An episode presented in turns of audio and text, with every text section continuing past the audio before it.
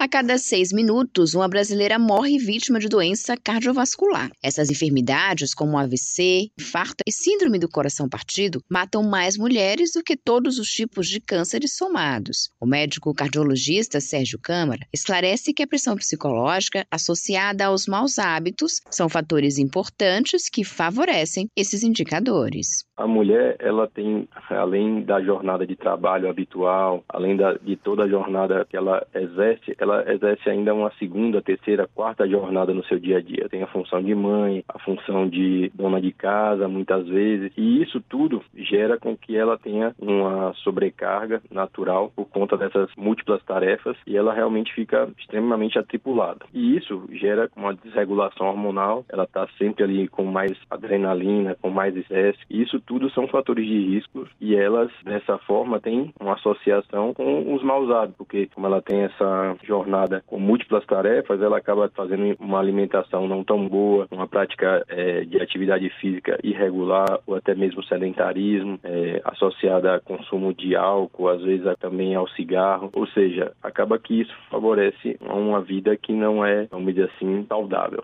O especialista alerta que, embora a dor ou desconforto no peito seja o sintoma mais comum em ambos os sexos, as mulheres são mais propensas a apresentar sintomas atípicos ou nenhum.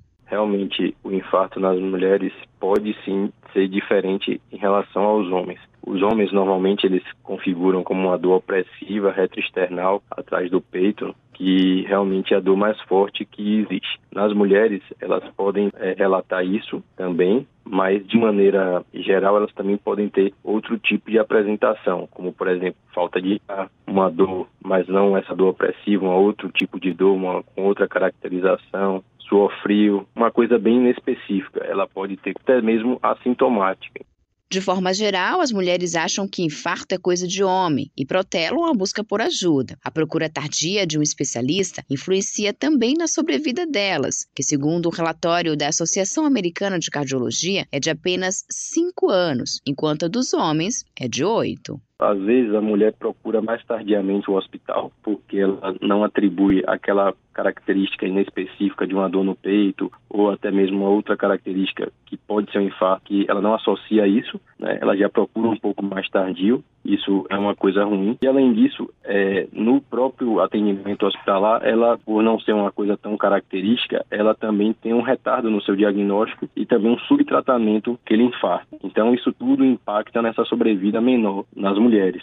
Para frear o avanço das doenças cardiovasculares, uma das medidas é conscientizar as mulheres sobre uma rotina de exames periódicos, como na prevenção do câncer de mama e de útero. O cardiologista destaca que hábitos saudáveis e controle das doenças prévias são pilares preventivos importantes dessas e de outras doenças. Com certeza, os principais hábitos que nós podemos criar é o controle das doenças prévias, né, tipo hipertensão, diabetes, é, colesterol alto. A gente controlar esses fatores de risco, fazendo um, um acompanhamento médico regular e fazendo uma prática de atividade física regular, uma alimentação mais equilibrada, é um conjunto de fatores, né? Não é um fator isolado que vai resolver todo o problema. E, obviamente, na questão das mulheres especificamente, é fazer uma coisa de divisão de tarefas, né? Com seus maridos, com os seus companheiros ou suas companheiras, para não ter uma sobrecarga e fazer com que o trabalho também não influencie, né? Tenha um tempo, né? Fora do trabalho, um tempo de lazer. Isso tudo é fundamental para poder ter um equilíbrio e também ter prevenção cardiovascular. Josi Braga, para Educador FM.